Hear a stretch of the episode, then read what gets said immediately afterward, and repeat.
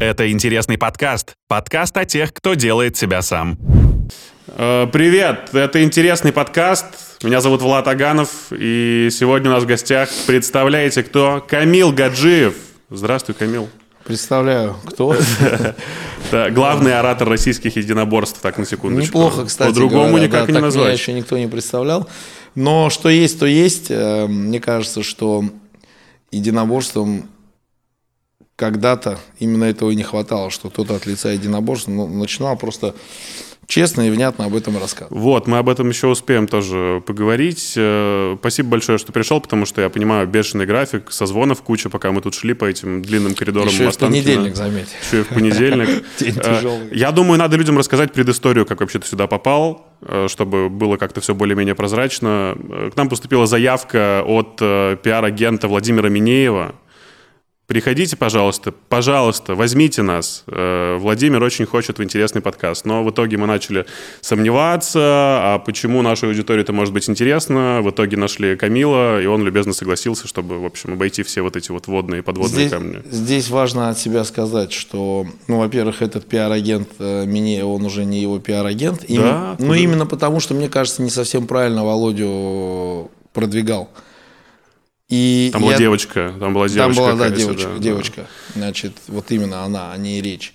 И Володя в этом кресле, уверяю тебя, отлично посмотрелся. Потому что он тот человек, который ну, сто процентов подхватит мою эстафету и будет от лица единоборств вещать. У него это неплохо получается. У него, чтобы ты понимал, его отец доктор наук, покойный ныне, его перечитал просто, просто тонны литературы. Вот у меня почему-то такого впечатления не сложилось. Я смотрел несколько его интервью. А и он просто не с он- теми людьми беседует. Он там закрывается и чуть-чуть, знаешь, э, чуть-чуть как бы такой плохой парень.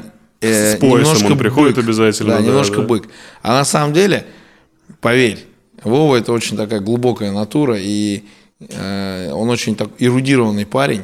Просто где-то ему приходится играть по правилам индустрии, в которой, внутри которой он находится. Вот и все. Потому что он прям внутри-внутри. Я про себя могу сказать, что я как бы в ней, но немножко над ней, да. Он сейчас внутри, потому что он на своей, как говорится, на тропе войны.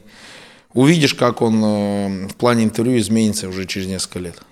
А, Я сразу тоже скажу, что абсолютный дилетант и в ММА, и вообще в единоборствах я не особо разбираюсь, поэтому не исключено, что будут вопросы очень прямолинейные, в какой-то степени глупые, но они нашей аудитории, вообще людям, которые в этом не разбираются, уверен, будут полезны. Ну, слава богу, мы сейчас хоть не про спорт будем говорить. Да, потому что, ну, это- это- потому это что об факт. этом мы уже достаточно поговорили. Э, жизни. Хочется обозначить э, какие-то поинты, чтобы было понятно, это организованность, какая-то продюсерская деятельность и вообще провокации в ММА. Вот мне интересно это обозначить сегодня и подвигаться в этом направлении. Про э, коммуникации. Когда ты понял, что э, коммуникация является самым главным талантом для промоутера? Потому что у меня есть информация, что где-то учился разговаривать вообще правильно. На самом деле я понял, что коммуникации и вообще этот нетворкинг является главным талантом промоутера еще до того, как промоутером стал.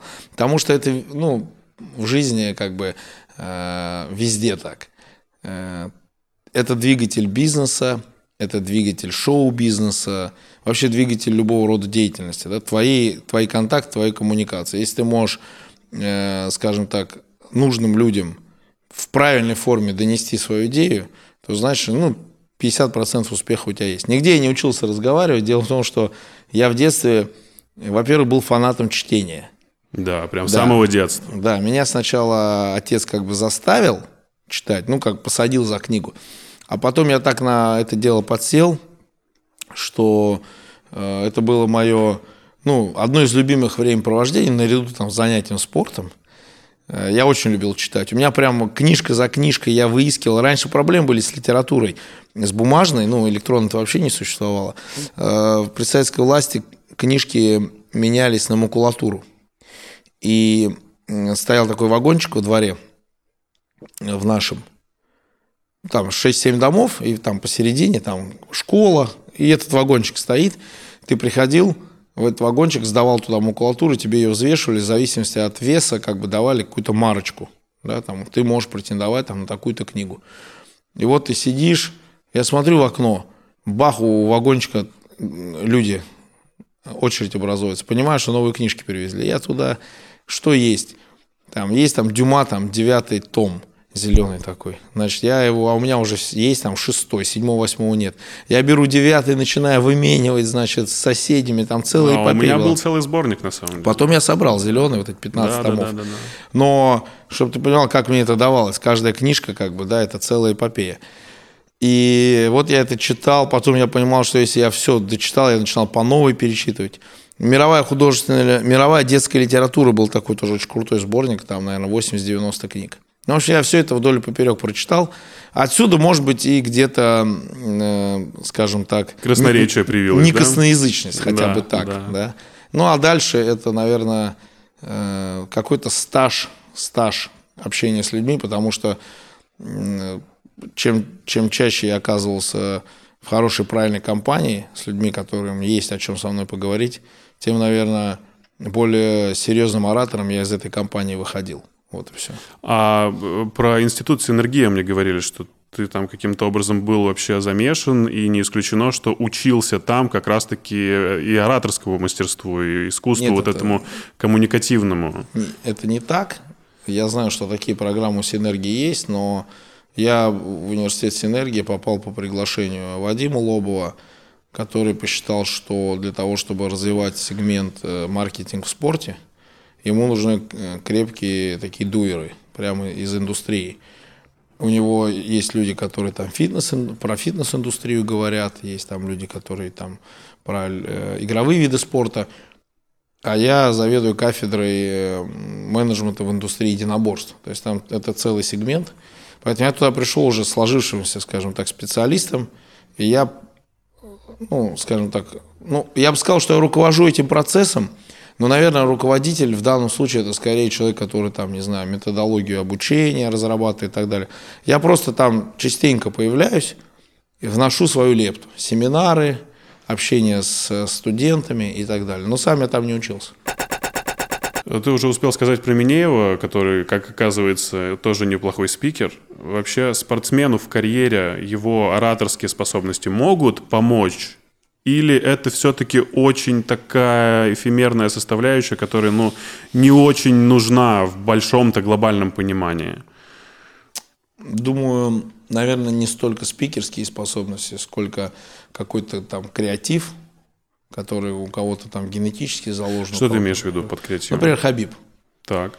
Ну, спикер, наверное, он не выдающийся пока, хотя видна работа над собой такая ежедневная. Но то, что у Хабиб талантливый человек, который чувствует ситуацию, умеет применить где-то какие-то хорошие, интересные там обороты, mm. такие фразеологические, которые потом становятся перлами, реально, да, хитами. Это же есть там. Смотри, сколько ему принадлежит там. Send me location, да, там. Это его прикол, который на футболках у людей сейчас, да. Потом э, невелика потеря – это, да? Он сказал, когда Егор Крид сказал, что в Махачкалу не приедет. Да, да, да. Это сейчас, эти сейчас э, приколы, они на самом деле гуляют у взрослых людей, у детей. Вот его талант. То есть можно не быть каким-то спикером, но когда ты с таким как бы талантом острого словца, то это, конечно, тебе помогает быть популярным. Э, Вова тоже к этой категории относится. И есть еще ряд спортсменов, ну там из бойцов, например, это Дэниел Кармия – да, он очень сильно увеличил свою, свой вес, свою позицию в индустрии единоборств за счет того, что он такой шумный, словоохотливый, всегда за словом в карман не лезет. И в итоге он и на телевидении работает. То есть он вот сейчас вроде закончил карьеру, но он всегда будет присутствовать э, в ленте. И Чел Соннон, например. Чел Соннон вообще, в принципе, многие считают, что это там боец средний. Но Чел Соннон так любил повысказываться, похитовать, скажем так, да, что реально Челсон один из самых узнаваемых людей в индустрии ММА. И вот э, и это работает. И это работает. Там Мага Исмаилов, он, он, к примеру, там, да, ярый оппонент Минеева, он не такой э, импровизатор мощный, но он, потому что он очень эмоциональный, он не может импровизировать, потому что его эмоции переполняют. Но Мага тоже автор большого количества там хитов. Ему нужно просто всегда немножко время, он так немножко паузу берет, но потом какой-нибудь хит реально записывает. И ему это нравится, он любит на видео это все делать.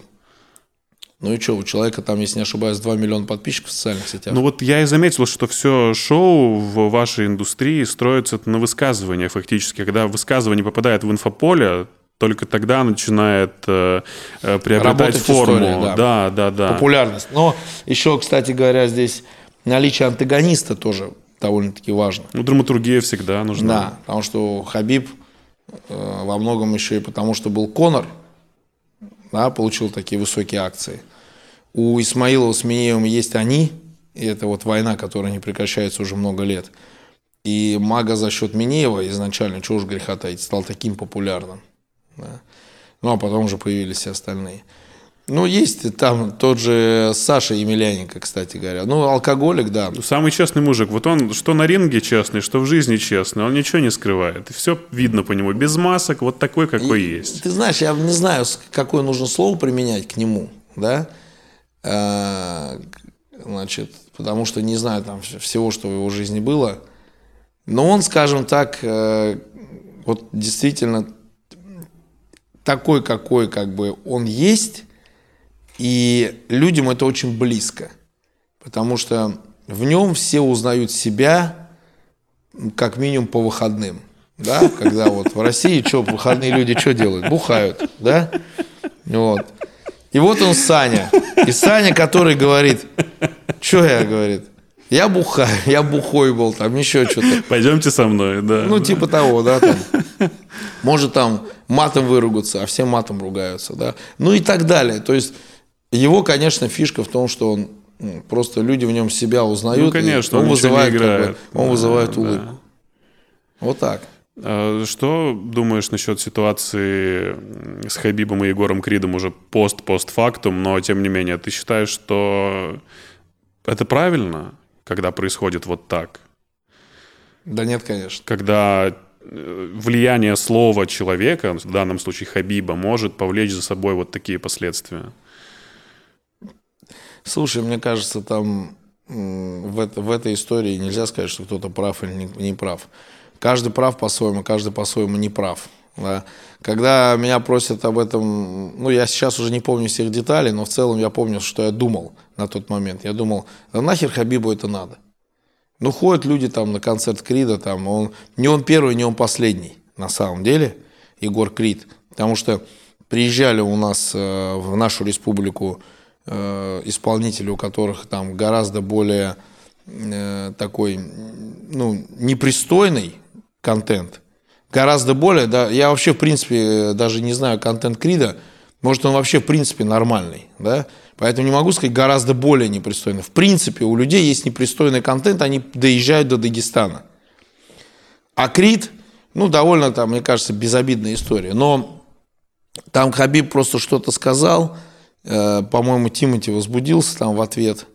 Вот. И мне кажется, что я помню, что я тогда не согласен был с Тимати, который на, практически на ровном месте там записал э, длительное такое видео, которое э, было направлено на то, чтобы дискредитировать Хабиба. На самом деле. То есть там, если посмотреть историю вопроса... Потому что Хабиб дискредитировал Крида. Все было нет, нет. в... Смотри, если... Вот смотри, я, я сейчас не буду спорить Э, с хронологией, не буду спорить, но совершенно точно в тот момент, когда я там вник, я тогда пришел к выводу, что там до момента, когда включился Тимати, история была, поверь, достаточно безобидной. Вот у нас сегодня закончится наша встреча. Поковыряйся там вот в истории вопроса. Там, по-моему, Хабиб что-то сказал, Крит там что-то ответил, и, в принципе, там ситуация была такая легкая – легкое, непринужденное, да? Значит, ну, а из-за вот... слов Хабиба власти предприняли меры, чтобы концерт не состоялся. Да, понимаешь? да, да. Это уже как бы, это уже там условно либо середина, либо концовка. Здесь не было ничего личного. А Тимати там записал, э, там еще это у него там в ленту не помещалось, то есть это минуты на, на 3, на 4, что ли, каруселью все это шло. Он там записал там долгое обращение, в котором там, э, по-моему, он там пылесосил Хабиба. И потом Хабиб уже тоже в крайности впал. Он, он начал, он написал с своей стороны публикацию, что там что-то будут там э, всякие черти нам указывать, как там и т.д. и т.п. жить и так далее. То есть, еще раз, я в данной истории ни одну из сторон не поддерживаю. Я считаю, что эти люди на таком уровне популярности находятся, что они вот в эту плоскость вообще переходить не должны.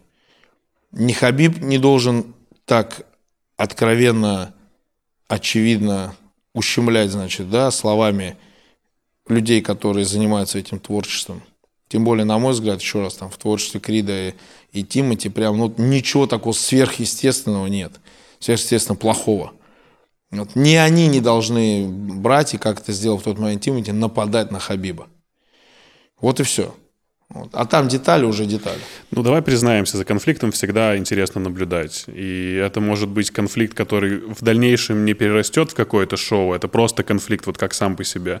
Либо это может быть ситуация, как у вас была, я недавно наткнулся на видос, э, э, чувак по имени Мариф, его зовут. Мариф Пираев, конечно. Вот, он дрался против э, такого бородатого рыжего чувака, и сказал, казалось бы, а, я понял, о чем ты говоришь. Что вот у меня через две недели бой в ММА, я тут особо-то не вкладывался, просто вышел поразминаться. И как ты сильно среагировал на это? Ведь это часть шоу, без которой шоу не состоится. Ты вышел на сцену, сказал ему, что это все полная шляпа, ты не имеешь права так говорить, потому что здесь сидят зрители, которые на тебя пришли смотреть. И вообще ты не боец ММА.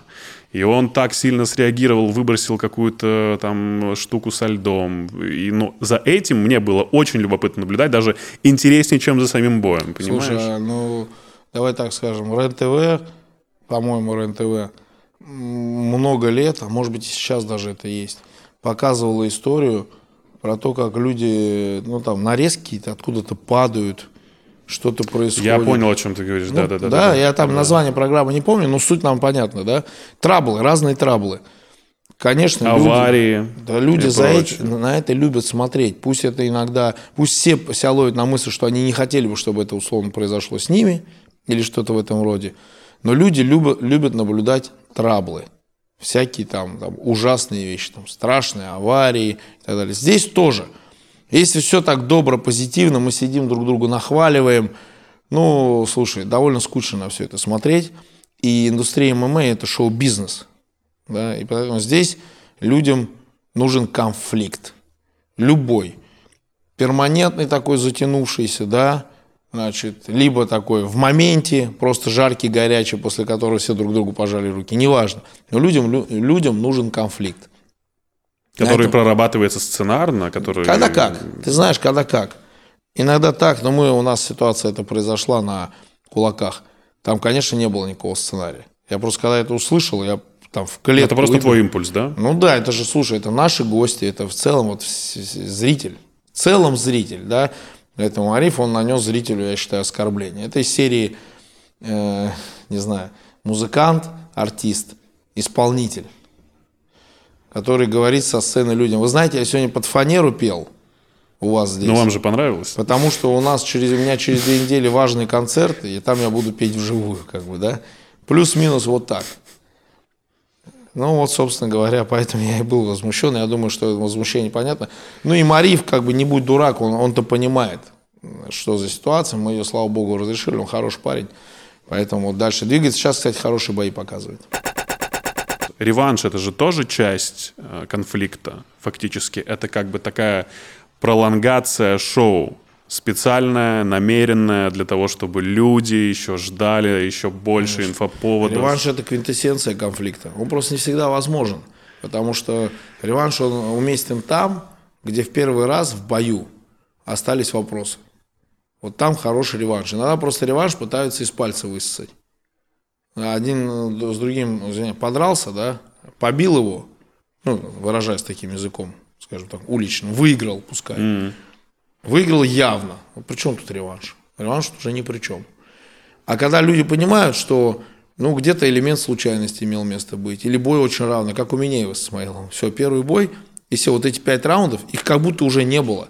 Потому что сейчас вот с, с момента их боя у них пока ничья.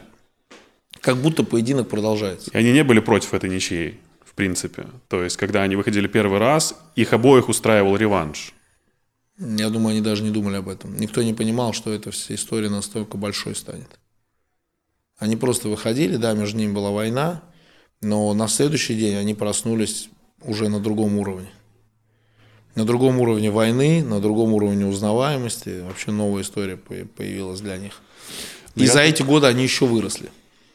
Я так понимаю, что, в принципе, бой — это уже следствие предыстории, важнее предыстория сама, да, к бою? Или я неправильно рассуждаю? Не, очевидно. Мне кажется, что бой между людьми, которые там просто два хороших спортсмена, но предыстории нет, он вообще уже не актуален. Это иногда предыстория сотворенная людьми, продюсерами, там, где-то иногда даже высосанная из пальца, да, там, просто например, придуманная. Например? Ну, слушай, я знаю спортсменов, э, один в Америке живет, но он такого российского происхождения, закавказского. Второй уралец. И ты знаешь, вдруг в один прекрасный момент вот этот вот э, живущий в Америке вдруг начал э, просто плохо высказываться про второго парня, про его команду, про регион, в котором он живет. Просто так, на ровном месте, вообще никаких предпосылок не было. Тот начал отвечать, и началась просто, извиняюсь, чернуха. Да, в итоге они подрались. Не помню, кто выиграл, но не в нашем промоушене это было. Вот было очевидно, что из-за того, что бой нужно было как-то раскручивать, а предпосылок нет, решили просто, что там, не знаю, продюсер, либо тренерский штаб одного из бойцов решили, что нужно просто взять и начать просто говниться. И он начал это делать, там, на мать задевать и так далее. Тоже, ну, зато у боя действительно была узнаваемость. Э, придерживаюсь ли я таких методик? Конечно же, нет. Я считаю, что если у бойцов нет ничего друг к другу, то можно просто красиво противопоставить там школы. Либо взять, притащить третьего человека в эту историю, который вдруг скажет э, что-то, что послужит как бы, ну, знаешь, таким катализатором к напряжению. Ну, условно, есть вот ты и я, да, и между нами ничего нет, нет никакого конфликта. Мы берем там, вот Хабиб между нами садится, условно, да, виртуальный Хабиб, и в соцсетях говорит, в поединке Влада и Камила у Влада вообще нет шансов. Просто ноль. Вообще другого уровня боец.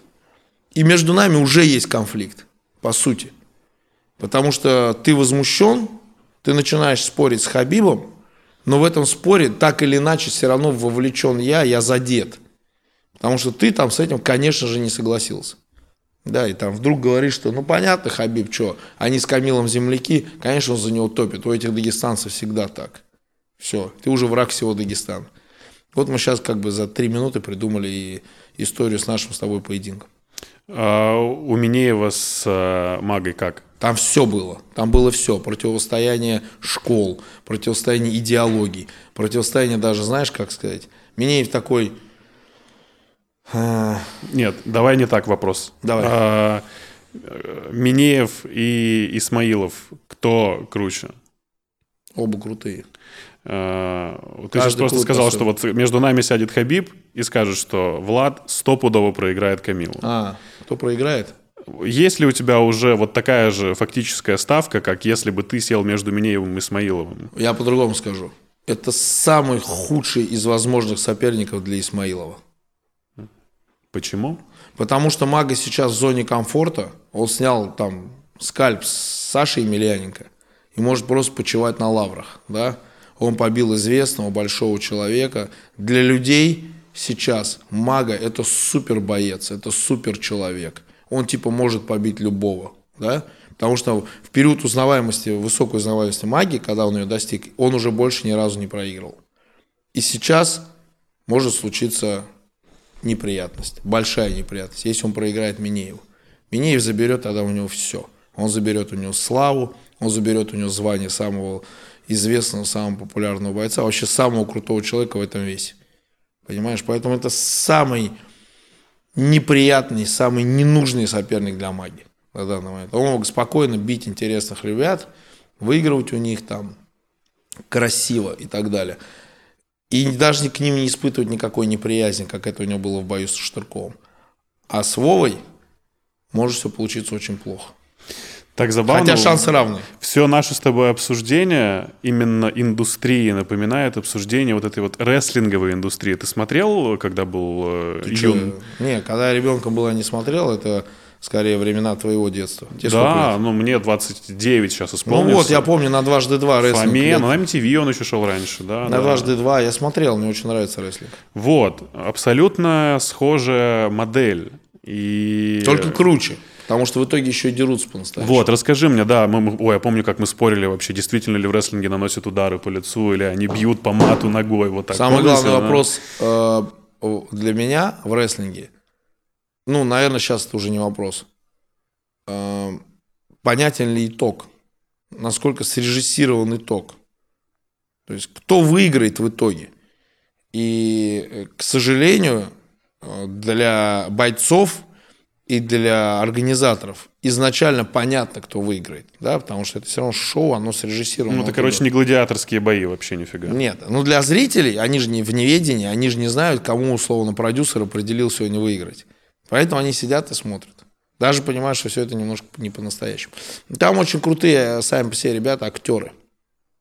Они очень крутые. Это факт, да, где сейчас Рок Скала вообще. Там знаешь, какой момент был? Там не вот Рок Скала, а там еще и такой светлый есть, такой очень крутой. Джон Сина. Сина, по-моему, да. Там был такой момент очень крутой. Э, Сина идет к рингу. Он идет, идет, идет. Музыка, шум, все что-то кричат. Нет, он от ринга идет. Вру. От ринга. Музыка, шум, все что-то кричат. Сина останавливается. Останавливается. Стоит. Просто он стоит и стоит, смотрит туда в сторону выхода. Люди шумят, уровень шума там увеличивается. Что сейчас будет? Все думают, что он сейчас развернется, побежит обратно. Потом он разворачивается, смотрит на своего оппонента, который остался в ринге. Знаешь, такое еще его там крупное лицо, хороший план, он такой симпатяга же, да? Он на него смотрит где-то около минуты. Напряжение все возрастает, возрастает, потом наступает тишина, потом Сина отворачивается и просто так же решительно уходит. Вообще просто три минуты, но это вообще Ты еще пушка. представляешь, как это все снято? Это же надо чё? так снять, это же надо, Конечно. это же У него там такое лицо усилено? Я вот в этот момент запомнил, очень круто. Да, у нас были компьютерные игры, мы пропадали целыми днями вообще. PlayStation просто рубились в этот Ну, я, слава богу, не пропадал. А сейчас играешь? Что? Не. А детям разрешаешь своим? Да я не запрещаю, они мне интересно. У меня у сына PlayStation лежит, и рядом лежат ворота хоккейные. Они, если так повернуть хоккейный, если так, то футбольный. И вот он с утра до вечера просто или в хоккейный бросает, или в футбольный пинает. Ему вообще не интересны эти приставки там, и так далее. Так, у меня вопрос про э, ваше состояние во время пандемии, про состояние именно сейчас уже AMC, Fight Nights Global называется, да? Э, были ли проекты, которые вы прям расписали, и что вы не запустили? Я уж Расскажи. испугался, что сейчас придется э, цифры называть, когда ты говоришь ваше состояние. Вот, ну, к счастью, это состояние К, в другом к счастью, смысле. это не тот подкаст. Да, в другом смысле этого слова состояние. Но мне кажется, что пандемия большую пользу, большую пользу, Да, почему? да, большое положительное влияние оказала на нас. Ну, потому что мы перезагрузились и вообще принципиально по-новому посмотрели на продукт, на то, как его надо делать. Ну, Я думаю, что для нас это в плюс. Ну, никогда нельзя говорить про пандемию, это кощунство говорить, что пандемия это хорошо, да? Сколько людей умерло и так далее. Поэтому вот от, там чисто человеческого абстрагируемся. Вот для проекта это хорошо, для нашего оказалось. Мы отменили три ивента, мы перешли из оффлайна в онлайн, мы сделали большие, большой скачок в онлайне, мы многие вещи поняли, мы оптимизировались, мы наняли там новых людей, но уже более применимых там в новых реалиях. И сейчас вообще просто бомба. М, Я просто не совсем понял, как механика вашей работы изменилась благодаря пандемии. Мы стали еще больше, например, обращать внимание на онлайн, на наш канал в YouTube, там на соцсети. Применили несколько технологий, 5-6. Из них две оказались прям выигрышные. Теперь у нас монетизация там YouTube, соцсетей вообще принципиально на другом уровне в плане вот этого. Тити-мити. Плюс по бойцам мы смогли перезагрузиться, мы расстались с бойцами, которые, э, ну, скажем так, не принесут нам в этом вот в новой жизни пользы. Нормально расстались. Это сейчас ты говоришь про поп ММА или вообще про... Ну, расстались мы скорее с представителями слишком традиционного ММА, угу. а вот на поп ММА сделали определенную ставку. И она, она сработала. Мы не стали поп ММА организацией, все это понимают, но какие-то технологии, которые в поп ММА применяются, мы их взяли на вооружение, они у нас здорово работают. Ну вот вы, пожалуй, одна из э, главных промоутерских компаний, которая умело балансирует между шоу и спортом. То Скорее, есть, одна вот, единственная. Да, вообще гра- грань остается гранью, она не, не выбивается. Из ну, иногда, конечно, случаются там, что нас там на одну сторону заносит слишком, либо там либо становимся снова неактуальным для поп ММА, если становимся слишком серьезным, это, конечно, есть. Но в целом мы как бы вот так, мы просто мы в ежедневном режиме смотрим на результаты своей деятельности и их анализируем. Вот так скажу. Слушай, у меня сложилось впечатление относительно бойцов поп ММА, что для них э, важно там условно попасть в UFC. Но для них важнее не попасть в UFC, а возможность рассказывать, как они туда будут попадать. Для них вообще возможность рассказывать важнее, чем даже сам факт. То есть они как будто бы просто хотят стать лидерами мнений для своего определенного круга людей. Ну, то есть поп-ММА боец — это фактически блогер в единоборствах, болтун, правильно? Болтун. Это болтун в хорошем смысле этого слова, угу. потому что все равно боец, молодец, это достойно уважения, чисто его там мужское начало, да. Но в целом это болтун. То есть он понимает, что если он приходит на поляну по ММА, то он должен много говорить, и как ты правильно заметил, он должен много говорить о своей мечте. Пускай даже по факту к ней даже не приближаясь, ну, тем самым к ней, по сути, приближаясь. Они говорят о том, что а я хочу вот так, а я хотел бы вот с ним, а вот он такой секой, там, они просто сидят, рассуждают, и потом из этого бах, и вроде поединок получается. Причем Но... они сами себе продюсеры, да? Да, да, они сами себе продюсеры.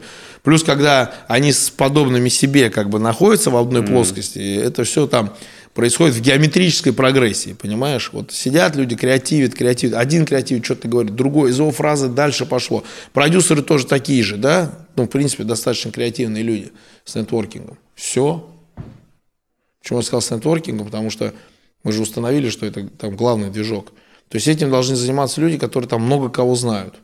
И они как бы могут много до кого информацию довести, мотивировать и так далее. Ну, там вот в хардкоре Толик Сульянов, да, этим занимается. Он просто социально активный, он же много лет как бы в движении, он всех знает и так далее. По другим темам вообще, по другим темам. Ну и он за счет этого он для своего хардкора подтягивает людей. Понимаешь? Я вот тоже, например, отчасти там, там болельщик хардкора, не фанат, да, я потому что не смотрю турнир и прочее, ну где-то как-то что-то слежу. Да, Поясни, слежу пожалуйста, для незнающих хардкор, это? Это одна из организаций, которая занимается кулачными боями. У них кулаки. Ну, по крайней мере, до вчерашнего дня. Даже знаю, вообще без минимальных перчаток и повязок, да? Нет, там бинты просто, чтобы это, это делается для того, чтобы вот, вот так до сюда заматывается, для того, чтобы э, вот это вот запястье, чтобы да. не, не выбивать. Потому что когда человек один другого бьет, как правило, что происходит? Вот, да? Вот. А здесь они эти места укрепляют. Угу. И у тебя руки как пушки. Так, так, хардкор. Хардкор, там, топ-дог, Э, наше дело. Ну, я вот, кто, угу. там, кто этим вообще занимается? Эти ребята, они, э, ну, там друг с другом конкурируют, двигаются и так далее. Вот они как раз пионеры поп ММА, скорее кулачных боев в России. Вот они этим как бы активно занимаются. А я считаю, что там, я часть этого, но не через как бы бойцов, и не через увлечение этим, я этим не увлекаюсь. Ну, как, собственно, ММА, если честно. А через тех, кто за этим стоит. Вот, например, там Толя Сульянов, он, он мне не, не скажет, например, Камил, посмотри этот бой. Но он просто знает изначально, что мне это не очень интересно. Но мне со мной созвониться и сказать, ты как думаешь, вот у нас такая ситуация, ситуация а у вас какая? Или там пригласить меня куда-то на свое мероприятие или получить приглашение на мое. Вот так это все и работает. Просто потому, что мы друг друга знаем из другой жизни. который не всегда связан со спортом. Это к вопросу о нетворкинге. Э, да, ты говоришь про продюсирование э, бойцов самими же Э, ну, то есть они сами себя продюсируют, им никто для этого не нужен. Мне всегда было интересно, музыку под э, свой выход на ринг они сами выбирают? Или, как правило, это просто уже люди, которые организуют ивент, они вот этому чуваку давай поставим. Это. Они выбирают эту музыку, но если эта музыка неудачная, то мы... Какие самые неудачные примеры были от бойцов э, в ММА? Ну, которые, по крайней мере, ты встречал. Ну, слушай, когда, когда парень... Кайфуем? А, ставит... Не, в кайфуем-то что-то есть. По крайней мере, аудитория в зале начинает кайфовать. Ну, когда парень, например, из... Э, вот он такой, а музыку ставит там принципиально вообще там вообще не пришей кобыли хвост, знаешь, вот вот почему у него эта музыка? Почему он вдруг решил, что он должен выходить под композицию металлики? Да, ему вопрос задаешь, он не знает ответа. Тогда ты ему говоришь, нет, тогда не надо, а под любой выйди люди кайфанут. Ты вот с американцем дерешься, и там и не валяй дурака Америка играет, да, людям понятен прикол. Он, ну да, хорошо. Но если человек принципиально за какую-то песню ухватился, тогда ему надо задать вопрос, почему, объясни, почему. Но это тоже ведь очень важный момент ассоциации, когда ты видишь человека, выходящего под любе, тут ты его воспринимаешь совершенно иначе, нежели человека, который будет выходить под металлику. Это прямо А под металлику знаешь как? Никак. Это, это позиционирование все равно очень важный момент. Под металлику вообще никак. У нас металлику люди, которые в зале сидят, они даже не понимают, что это металлика, что это там рок, рок-н-ролл, что это почему именно эта композиция. Для них это вообще, для них это песня на выход, это вообще мимо. И, то есть это просто для него. А если он сам толком не может объяснить, почему, тогда надо это отменять. То есть надо, чтобы это тоже было частью шоу. Если человек выбирает такую песню, он говорит, кайфуем. Я вот хочу под нее выходить. Мне сейчас под нее, мне нравится под нее. Не вопрос. В этом что-то есть. Нужно это еще грамотно упаковать. Может быть, ремикс если... написать. Ну почему ремикс? Например, есть такие очень серьезные хоры военные.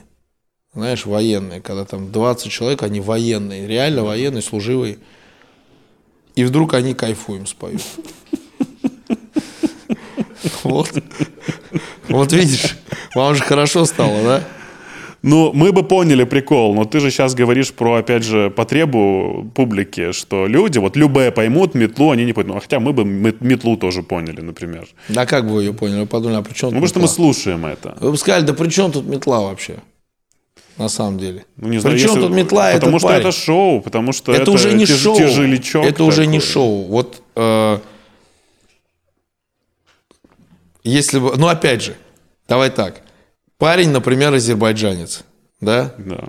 Выходит азербайджанский ансамбль в попахах, в этих, да, в бурках, и все ждут, что сейчас первые такие, какая-то первая мелодия, где-то что-то издалека в обработочке. Все ждут, что сейчас они начнут лезгинку танцевать. Да. Так же, да, или кайфуем петь. А там не забудут, А они вдруг цветок. сбрасывают эти бурки, под ними косухи, понимаешь, и начинают металлику лобать.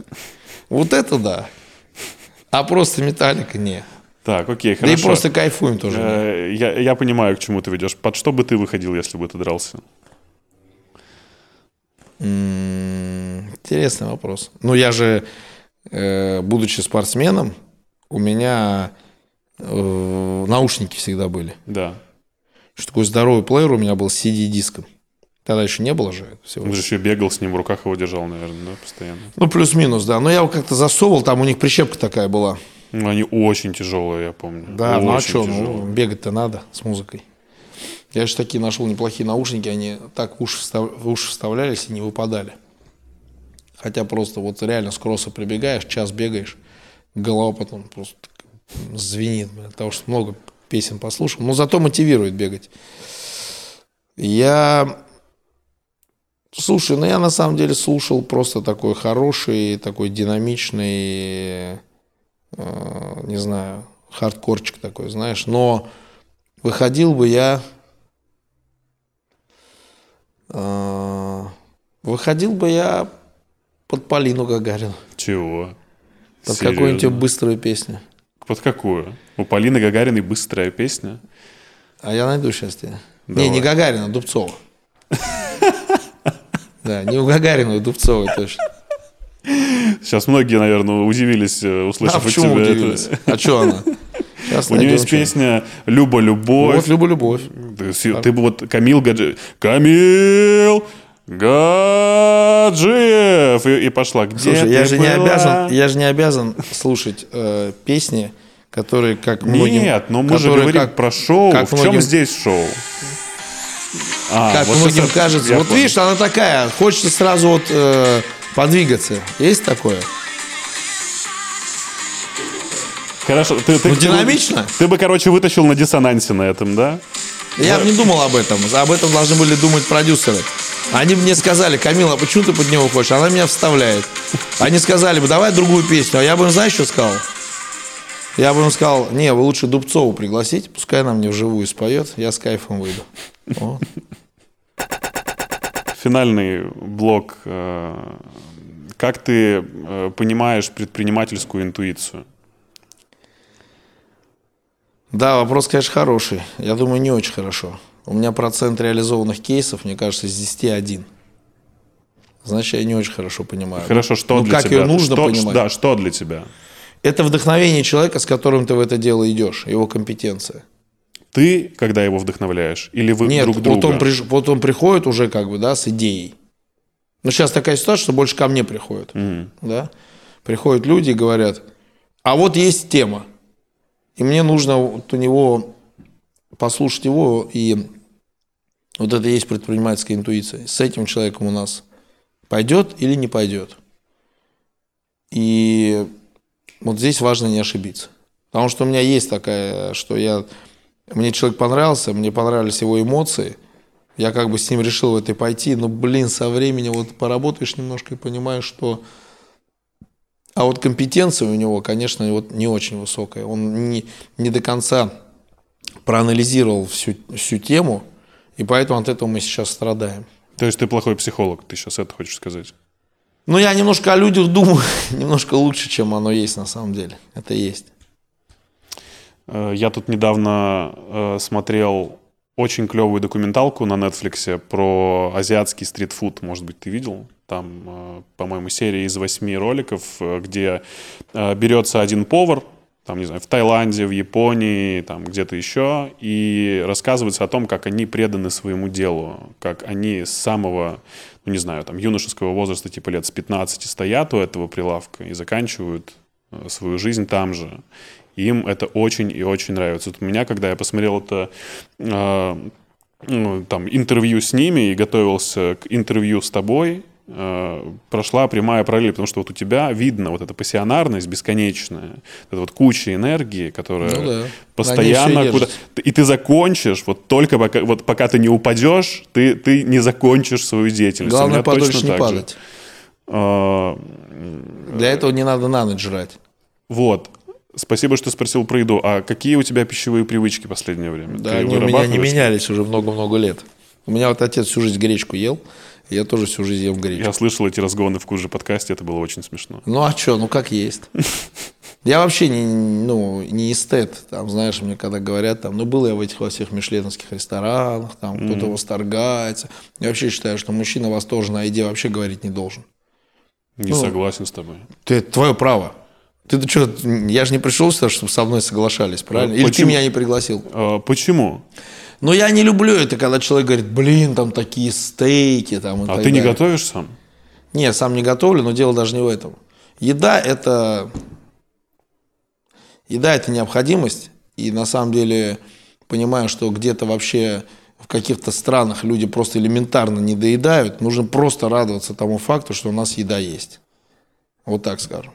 Поэтому гречка, э, яичница с помидорами. А что же ты тогда делал в мишленовских ресторанах? Я же говорю, я приходил просто с товарищами, там мероприятие какое-то, пойдем, пойдем. И им казалось, что мне это нужно, а мне это даже не нужно. То есть Там выносили, можно, долго все выносили вот на такой тарелке. Вот тебя такой. можно встретить на фудкорте, в теремке, Это э, с гречечкой. easy. Да? Ну, теремок не люблю я, просто не моя пища. А так, почему нет?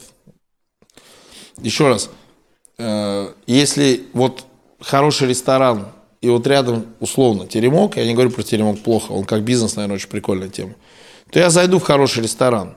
Ну, понятно, потому что, я не знаю, там, где-то, может быть, воздух чище там, там да, где-то Ну и еще что-то. вкуснее, потому что, правильно? Ну, да, наверное, и потому что вкуснее. Но трагедия из того, что вот на этой улице есть только теремок, а мне очень сильно нужно покушать, я вообще делать не собираюсь. Зайду в теремок, с удовольствием поем. И так далее. Ну, слушай, но в итоге, в итоге скажу так, нет ничего вкуснее маминой еды. Вот, вот что бы ни было, все равно мамина еда, ты можешь к ней прийти, у нее в холодильнике может гречка стоять, которая там три дня назад была приготовлена и так далее, да, и ты вот вытащишь ее, согреешь и поешь. Же лучка поджаришь яйцо Да все что угодно, или сыр виола, знаешь, намазал его там на белый хлеб даже, бог с ним, иногда и хлеб можно. И вот это все гречку и сыр, и сыр виола с белым хлебом долбанул, но главное, что у мамы. И совсем другой вкус у всего этого. И майонеза даже захотелось с гречкой. Вот майонез, кстати, я как не очень люблю, кетчуп более-менее. А горчица вот, самая для меня самая лучшая горчица. Кирилл, ты понимаешь, что мы сейчас продолжаем, как мужчина, говорить о еде, а ты только что сказал, что ты бы не хотел, чтобы мужчина говорил А о мы, еде знаешь, как восторженно. мы об этом говорим, как еще раз, о необходимости. Мы сейчас о маме говорим, а не о еде, понимаешь? О маме. И Но, вообще виола, о- но виола, как ты сказал, виола. Ни одна мама так не А произнесет. я так виола сказал, чтобы люди поняли, что на самом деле можно недорогую виолу покушать и тоже кайф получить.